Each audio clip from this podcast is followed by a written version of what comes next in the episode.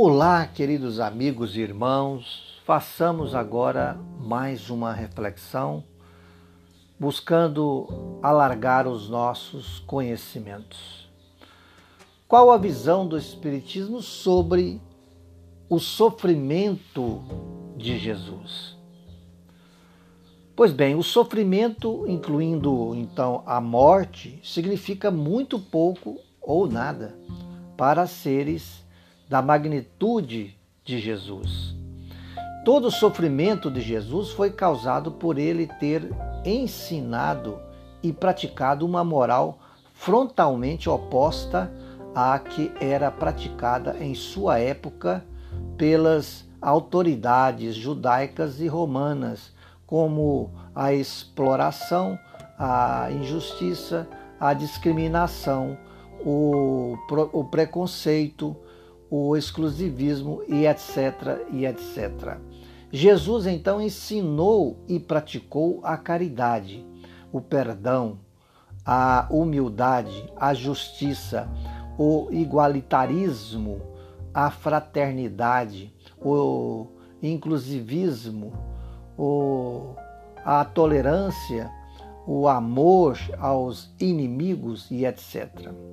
Tudo isso pôs Jesus em rota de colisão com as autoridades judaicas e romanas.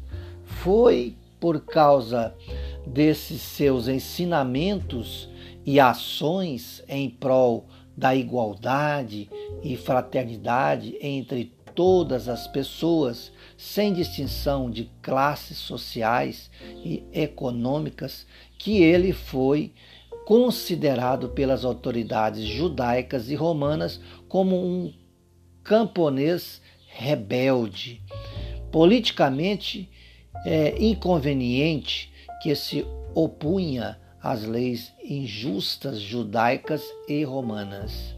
Foi por isso que ele foi executado, ou seja, por ter sido considerado uma pessoa inconveniente e não por ter se declarado filho de Deus. Em resumo, Jesus não se encarnou para expiar erros cometidos em encarnações passadas, nem para cumprir provas escolhidas por ele mesmo, a fim de acelerar sua evolução espiritual, mas para cumprir uma missão divina de ajudar a humanidade a evoluir espiritualmente através da lei do amor, mesmo que para cumprir esta missão ele tivesse que enfrentar terríveis sofrimentos, incluindo a morte na cruz. Foi um sacrifício tipicamente missionário em prol da evolução de nosso planeta. Somente um espírito da magnitude evolutiva de Jesus poderia ter enfrentado e cumprido esta difícil missão, essa missão divina em favor da humanidade. Para concluir a matéria, reafirmo que Jesus, na visão espírita, não sofreu e morreu para nos salvar.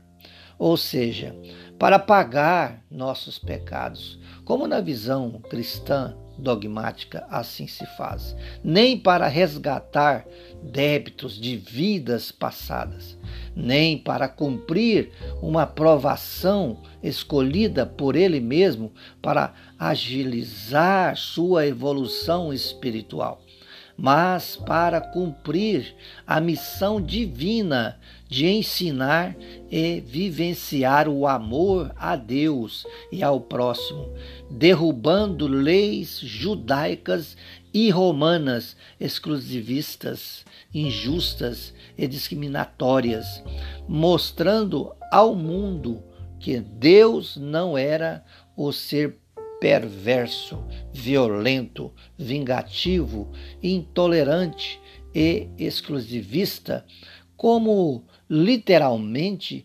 retratado no Antigo Testamento, mas um espírito misericordioso, amoroso, justo e compassivo, que não o enviou à terra para morrer na cruz por nossas culpas, mas para ensinar a humanidade a evoluir espiritualmente mediante a vivência da verdadeira religião, a prática do amor, caridade. Repito, a prática do amor, caridade. Obrigado a todos e até a próxima oportunidade.